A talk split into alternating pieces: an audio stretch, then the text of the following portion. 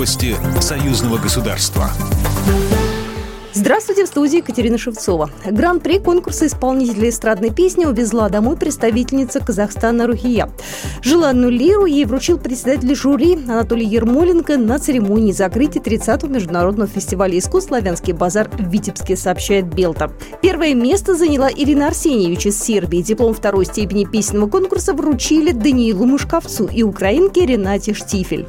Третье место поделили Иваны из Словакии и Тофик Гаджиев из Азербайджана. Также специальный приз президента «Славянская надежда» Ирине Арсеньевич из Сербии вручил заместитель премьер-министра Беларуси, председатель оргкомитета фестиваля «Славянский базар» Игорь Петришенко.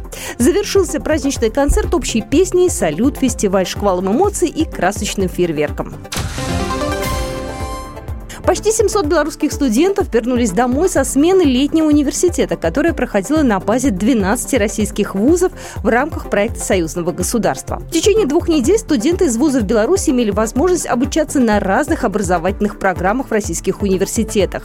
С лекциями для участников выступили спецпредставитель президента Российской Федерации по международному культурному сотрудничеству Михаил Швыдкой, директор Института Европы РАН Алексей Громыко, лингвисты Антон Сомин, Владимир Пахомов, а также другие эксперты.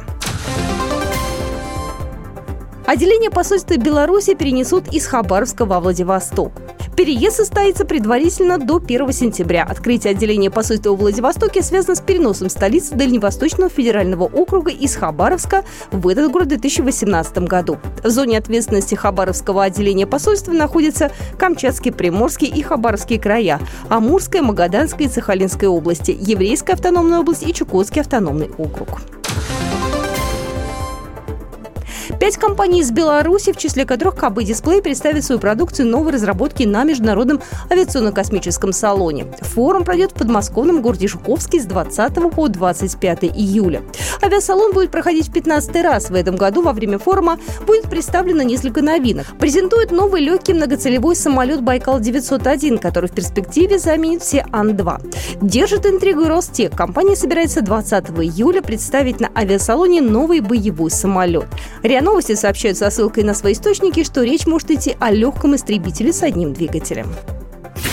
Программа произведена по заказу телерадиовещательной организации Союзного государства. По вопросу размещения рекламы на телеканале «Белрос» звоните по телефону в России 495 637 65 22. В Беларуси плюс 375 Новости Союзного государства.